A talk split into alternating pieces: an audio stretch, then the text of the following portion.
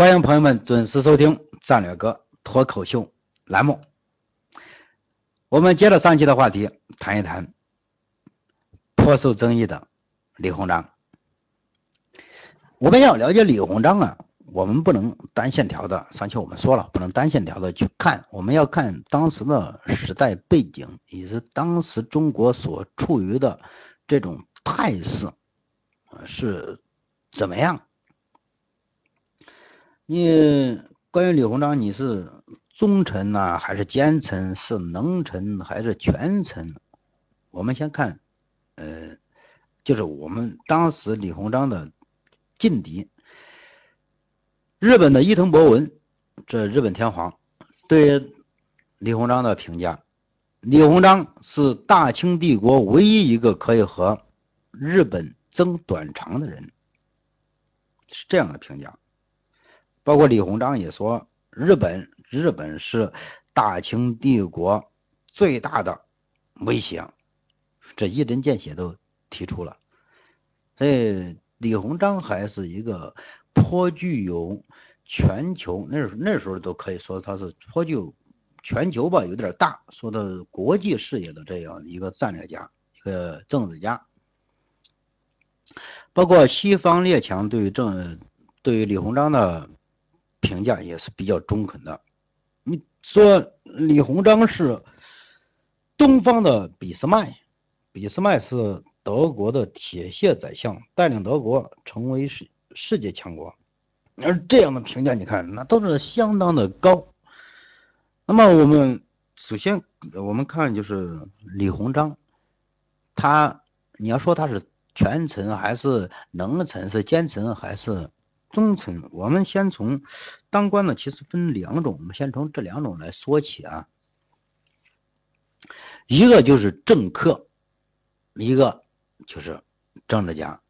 所谓政客，那就是蝇营狗苟、趋利避害，我做的一切就是为了管保住官帽子，享受荣华富贵，这个就是政客。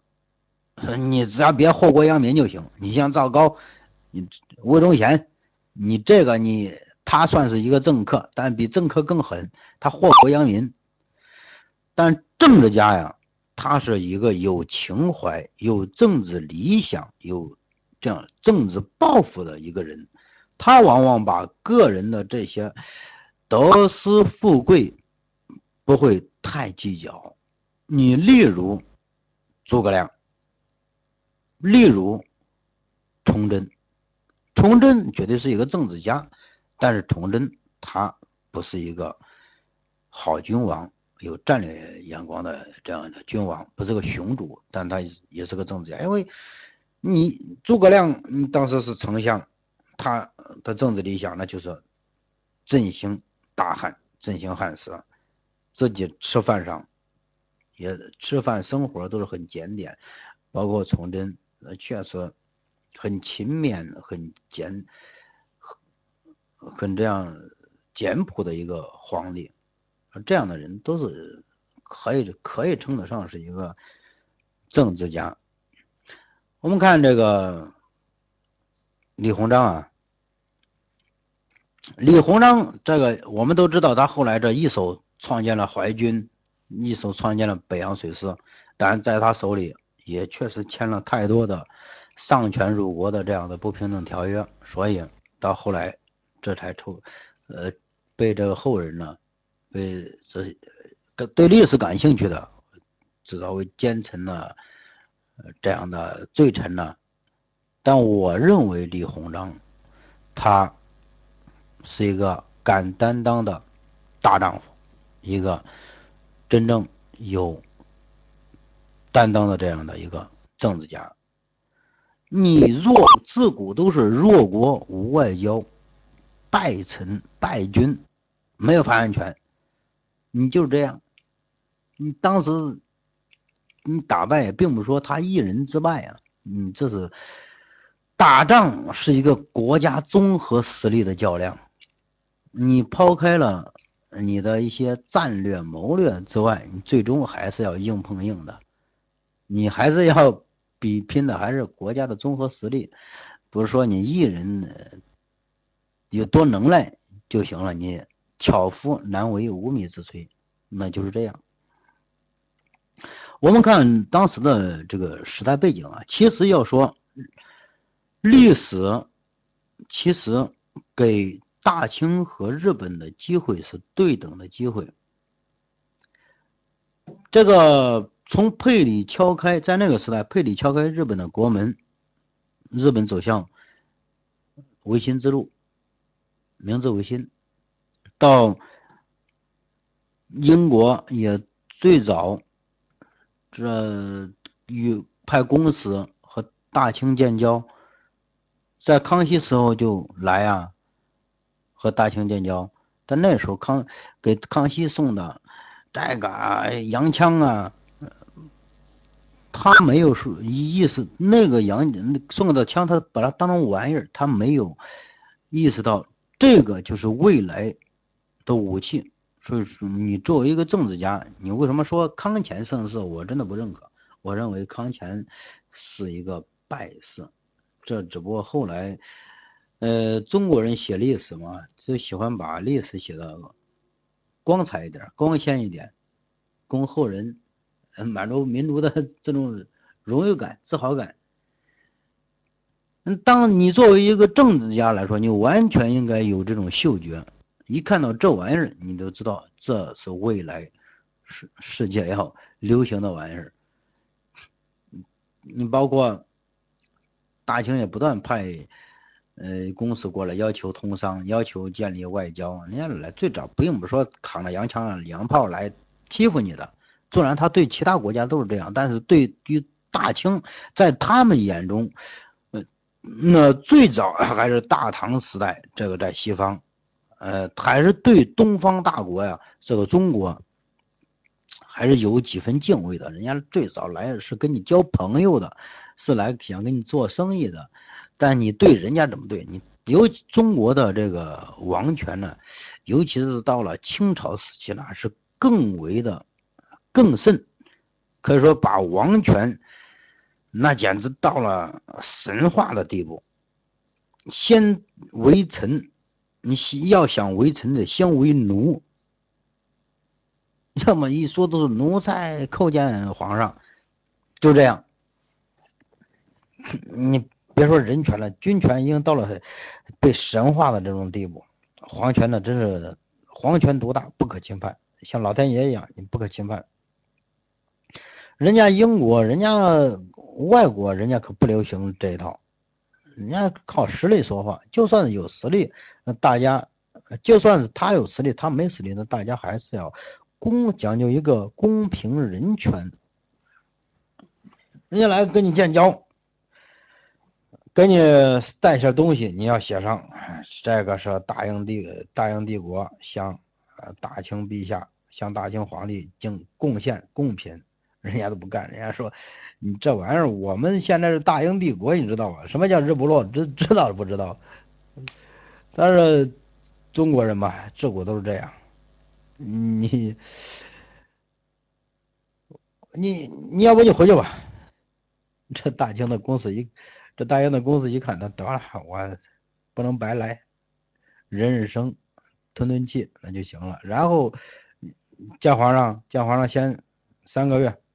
训练，训练什么呀？三叩九拜，你会吗？你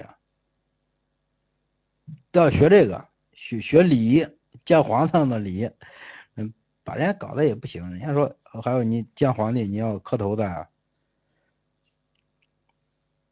这英国公使，嗯，当时就对这一块就是很反感。首先，你在国际上，你啊，成为一种孤立了。这还这个，再一个当这清朝当时当官的也确实腐败，对于英国的商人啊盘剥压榨，甚至直接是跟人家耍死皮赖，你不行，不行东西没收，要么欠你钱，欠钱不给，告下去吧，你就是耍地头蛇，耍死皮赖，你要不人家最终为什么呃要派着军舰过来？那其实这这里面都是有渊源有渊源的。其实都是有渊源的。我们话题还回到就是李鸿章，我们看李鸿章是怎怎么发迹的啊？我们先来梳理一下，他是其实就是在这个时代呃发迹的，要不乱世出英雄嘛。当时嗯清朝嘛仍然执行的是闭关锁国的政策，妄自尊大，闭门造车，闭关锁国。嗯，日本。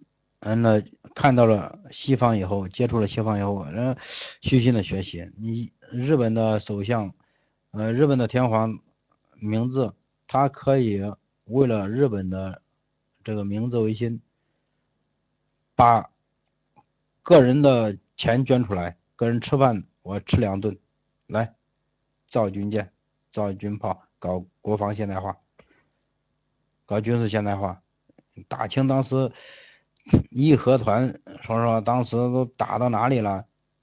有大臣来报，慈禧过六十大寿，还说三天能不能打到北京？嗯，下面大臣说不能。好了，那不就没了？不能打到北京，你就这样吧，你你就以后这样小事就不要报了，三天之内。你说说你你这能比吗？跟人家能真的不能比。再一个两个人的事业，但在玩弄权术上，嗯，这一点，慈禧啊，那绝对是个权术高手。你包括义和团的兴起，都是在都是慈禧纵容的结果。义和团当时就是打的什么旗子呀？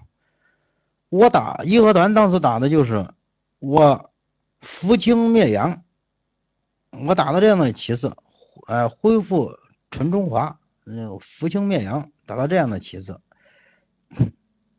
这老老次，你其实你是一个非国家编制的暴力力量，你是违法的，你游游行可以，但是他是真杀人了，杀人越货，你包括你只要是和呃一和英国做生意的商行，你该烧的烧，该抢的抢。就像前两年砸日本车一样，你只要是开日本车的，但还不同于这个，呃，你一些入会的，杀的更多的杀一两万人，全是中国人，都中国入会的，就是信奉基督教的修女，你杀他干嘛？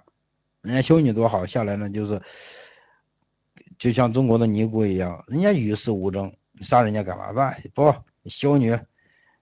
该见的见，该杀的杀，所以说你这地儿洋人见一个就杀一个，这这这是义和团，而且义义和团愚昧到什么地步啊？跟人家打仗的时候啊，弄些狗血，弄些尿，和哒和哒，啊，端着盆子就往上冲，往上泼。刚开始是说自己刀枪不入，扛着大肚子，人家打着枪他就上，结果。枪打到肚子里了，一看流血了，知道疼了，知道后悔了，后悔了晚了。你，但是后来也是哦，不是听谁说的，就是这这些东西，泼到底这个英国人，嗯，包括泼到这个西方列强的枪上啊，他的枪都打不响了。啊，的确是这样。那时候可能那时候的炮弹，那别说你呃这个狗血和尿，人血包也行。你就是那弄点脏水你泼上，他确实也有打不响的可能，但问题是你能跑得到是是人家面前吗？跑不到，你还不如拎个大刀片子，要么拿个大砖头你砸一下，能把还砸住。这这都说明这愚昧，看愚昧至极。但老慈禧就是为了，嗯，就是为了利用这股力量，就像，嗯，就像红卫兵，嗯，当时的这这个义和团啊，还真的像红卫兵，嗯。就利用这种力量，但他还不同于红卫兵，因为红卫兵他是只忠于毛主席，毛主席不让让他停，他停；让他上，他就上。但义和团呢，他是一种投机势力的，他就利用老慈禧这种，呃，打着老打着扶清灭洋这样的旗号，放伺机的发展壮大自己。但最终他可不是忠于清廷的，他不是这样的。他最终是要发展自己的势力，这是一个政治投投机势力，所以说他不同于这个红卫兵。那老慈禧呢，当时就对于嗯义和团啊是持一种，嗯，当时很多英国包括外国的一些公使啊提出抗议，抗议他置之不理啊，我天朝上国呀，我世界的中央啊，你们都是一些蛮夷呀，都长长得人不人鬼不鬼的，都就这样蓝眼睛黄毛，你是是人吗？你看我们中国人这都这样的，长辫子、黑眼珠子，你长蓝眼珠子，所以就打心里看不起这个洋人。嗯，这慈禧就是利用这个义和团这样的势力啊，达到巩固自己统治地位的这样的一个目的。所以从这里你看出慈禧是个相当有权谋的人，呃，但是这个就是。嗯，就是可能就是中国人传统的一些传统骨子里的东西。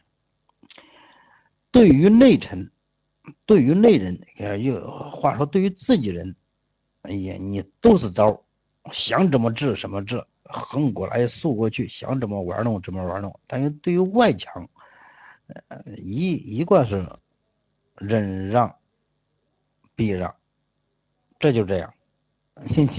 这就是可能是中国人骨子里的东西吧。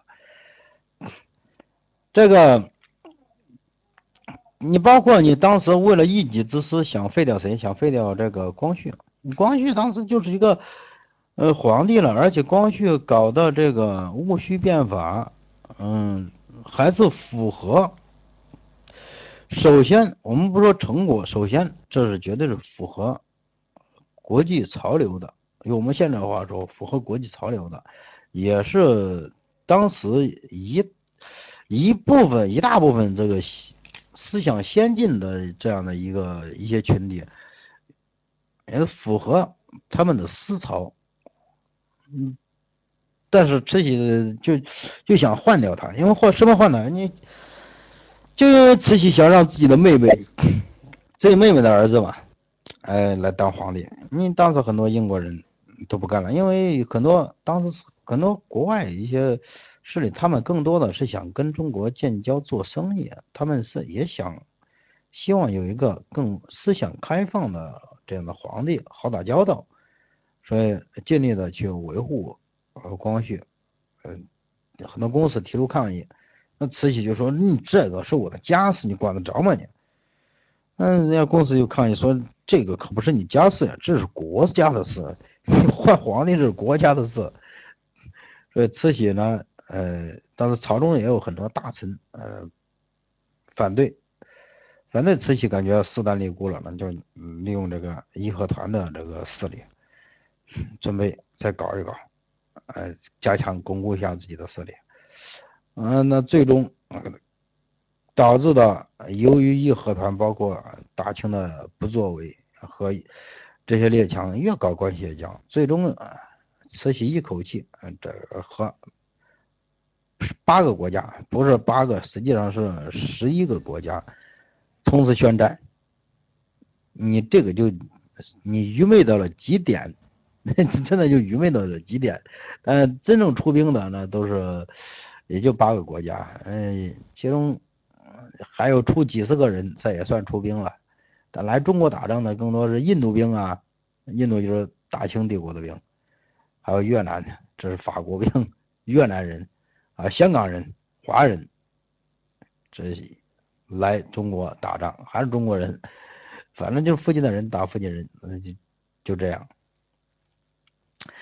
当时加上太平天国这这个暴动，然后那个时候时代也是确实是一个人人思变。呃，穷则生乱这样的一个时局，大清已经到了呃千疮百孔的这样的地步。你作为呃作为这个李鸿章，你确实是你你确实是跟人家在打一在打什么战争？你跟人家在在打代差的战争，嗯，其实就是这样。我们看李鸿章的。嗯，怎么发迹的？我们在这里跟朋友们交代一下。李鸿章嘛，那从小那就是，嗯，我们现在话说就是红二代。老爸也是当官的，那是家境条件不错，这肯定的。中国人自古都这样，当官就是为了发财。所以说，你看中国写个诗、印个字，搞个权谋斗争，这没问题。但搞科学，搞因为这都不行，因为当官发财这个是呃成为文人的主流价值观。你并没有像西方一样有很多学术啊，或者是思想啊，是独立于政治之外的。那我搞思想研究就搞思想，所以诞生了很多科学呀，呃，数学呀，哎，这样这样的一些自然科学诞生了。那中国你吟个诗弄个画，这个中国的诗词歌赋呢，绝对世界一流，真的。但是你搞自然科学，这是一片空白，这也也是有关系的，也绝对有关系的。那你看这个。李鸿章也是这样，他呃出身嘛，这肯定不错，家境比较优越，再加上从小天资聪明，十九岁上京考这考进士见皇帝，那就写那时候就写了一个入都十首这样的诗，包括这个诗句一直被后世流传很广啊，诗词写的相当的不错，嗯，我们上上期也。说了，开头的开篇就是用这个李鸿章的诗句。这人呢，一辈子走运，你走运到哪里？就是你遇到一个良师，遇到几个益友，这个就是你人生的走运。李鸿章也这样。李鸿章拜在谁的门下？拜在就是。这个曾国藩的门下，曾国藩朋友们都应该都熟悉。曾国藩的《谋略集》呀，呃，这是很多著作呀。曾国藩那被视为一个能人、有智慧的人、有谋略的人。嗯，包括在曾国藩的这个府邸，帮助曾国藩一直出谋划策。曾国藩对。对于这个李鸿章的评价呢，就是 能谋善断，敢担当。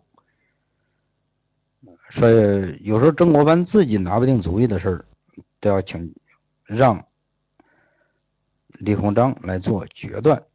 所以从此可以看出，李鸿章绝对是一个有见地、有独到的见解，而且敢拍板、敢作为的一个。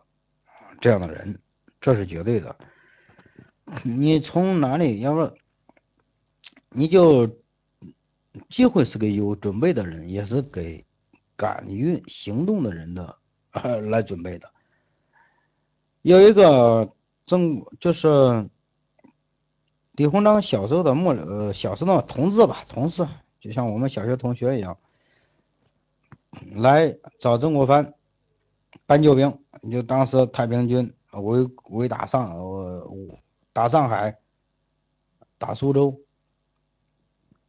当时曾国藩呢也是为难，因为曾国藩毕竟他是个文臣，并不是武官武将，手里有多少军队。当时你即使有，也是一些小乡兵勇，你只维护地安、保护自己安全，你就这样。但你真正打仗那不行。但呃，李鸿章那就自告奋勇，毛遂自荐，我去吧，老师。老师说：“哎呦，行，敢作为，去吧。”这当时李鸿章他并不是说朝廷给他拨多少钱，朝廷给他呃拨多少军队，你领着打去吧。他还没到没那个资质，因为你当时他还是一个一个。你你还不不是朝廷的大员，你还不在其位，可以说。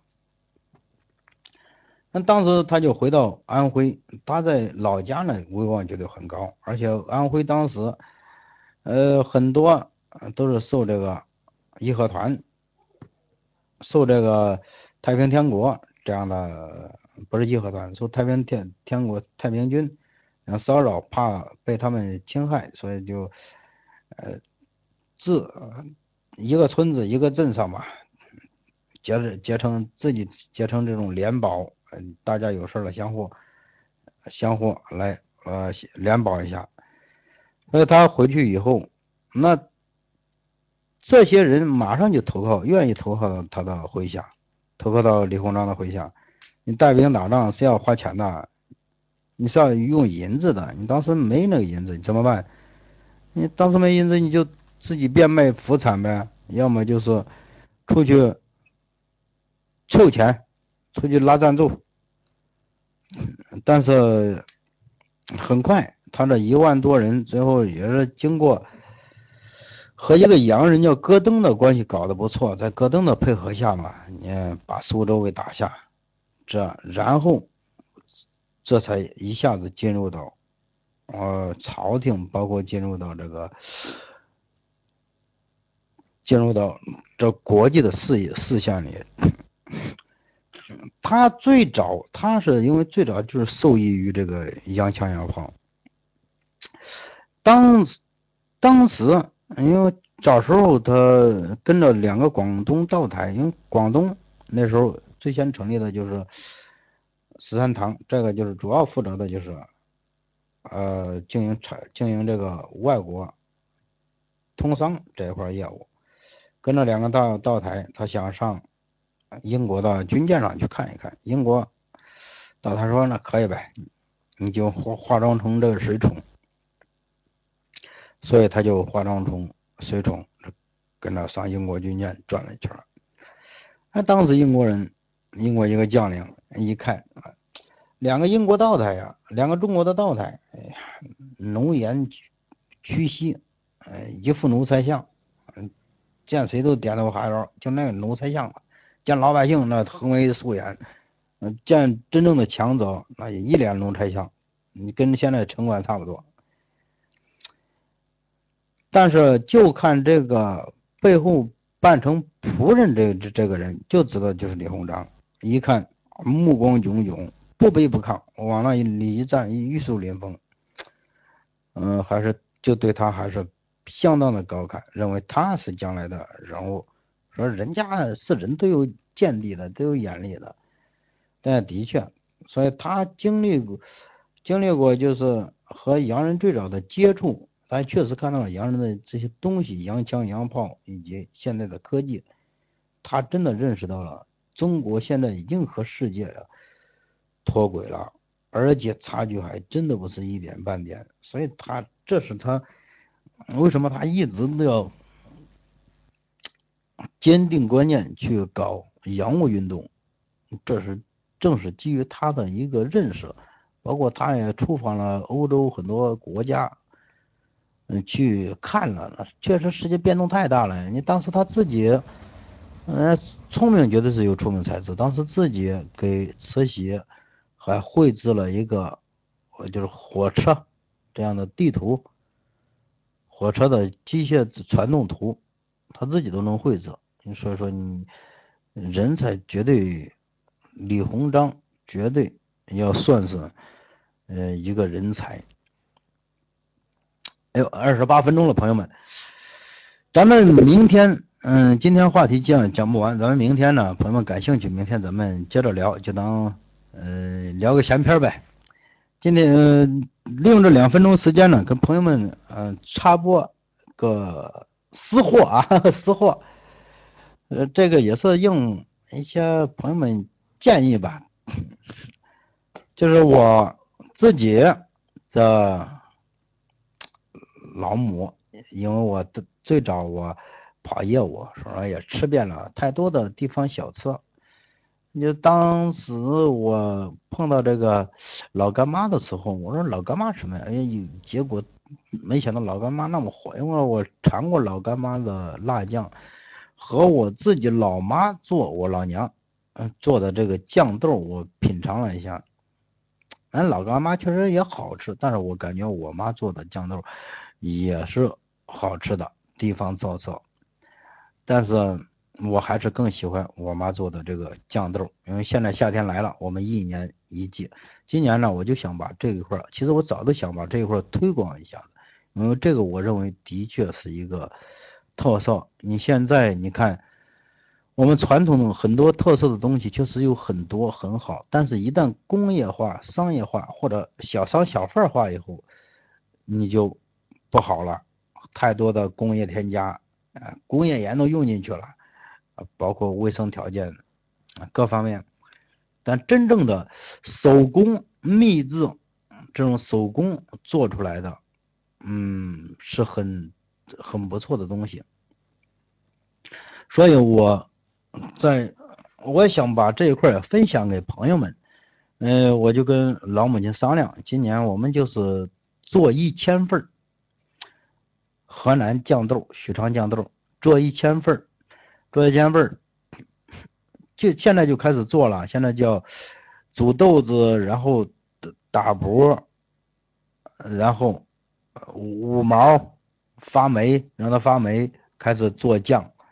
要加入西瓜啊、香料啊，呃等等，啊最好还是里面再放点葡萄啊，呃这些东西，然后要暴晒，暴晒一个多月、两个月，到九月，这个如果天好的话，到九月就可以出来了。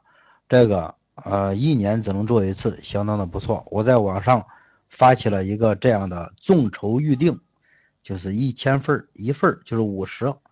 五十，嗯，我这里边我折算了一下，材料成本、人工成本，以及我还要赚点小钱嘛。再一个，赚钱其实不是目的，目的就是我想做一个推广尝试，听一听朋友们的反应，因为我感觉是好的东西，嗯，我喜欢分享给大家，指不定这是也可以做成一个产业。嗯，朋友们关注我的微信订阅号“战略哥”。或者战略哥的拼音都可以，然后点顶一下就可以看到，朋友们可以看一看，谢谢大家。